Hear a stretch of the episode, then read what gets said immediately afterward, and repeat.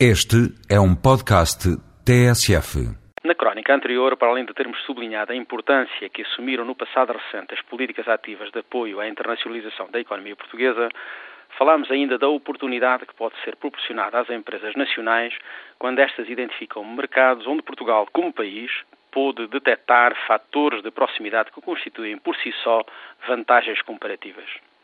A história e a geografia podem ser, em muitas circunstâncias, a fonte dessas vantagens.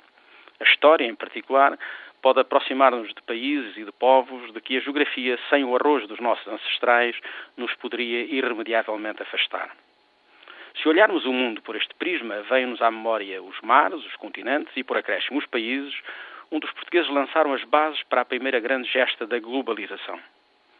A leitura de um pequeno folheto, síntese de um grande livro, As Plantas na Primeira Globalização, escrito por um brilhante universitário investigador, o professor Mendes Ferrão, pode ajudar-nos a reencontrar a memória do mundo que o português ajudou a criar.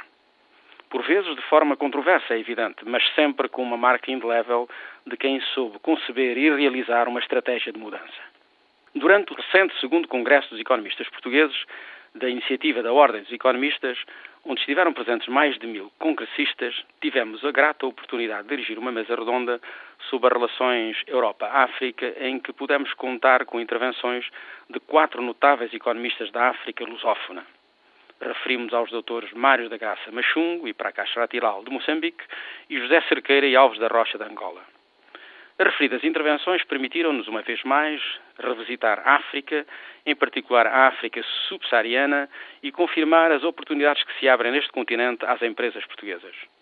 Portugal é hoje um dos países que detém um dos mais notáveis capitais de conhecimento sobre o continente africano. Para além do conhecimento, ficou a marca de água incontornável de traços culturais, que são fatores de aproximação e compreensão de que a língua portuguesa é o elemento mais visível e que é, não esqueçamos, a língua mais falada a sul do Equador. Ficam assim genericamente referidos alguns elementos que permitem hoje reafirmar o que vimos afirmando desde há muitos anos a esta parte. Angola, país africano, é uma nova oportunidade para as empresas portuguesas.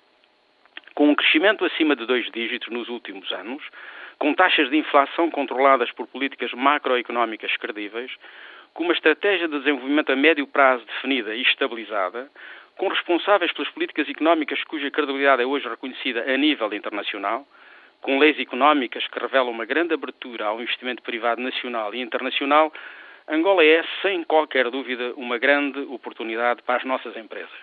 Com efeito, ao fim de mais de 30 anos de independência, em que as relações entre os dois países nem sempre foram simples, Portugal continua a ser o primeiro fornecedor de Angola.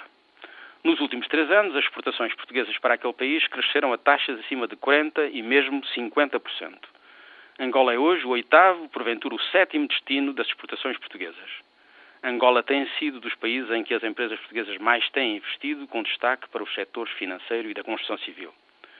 O desafio às empresas e aos governos portugueses é continuar e aprofundar uma política que, embora por vezes tenha traços de improvisação, acaba no balanço final por ser uma aposta vantajosa para os povos angolanos e portugueses.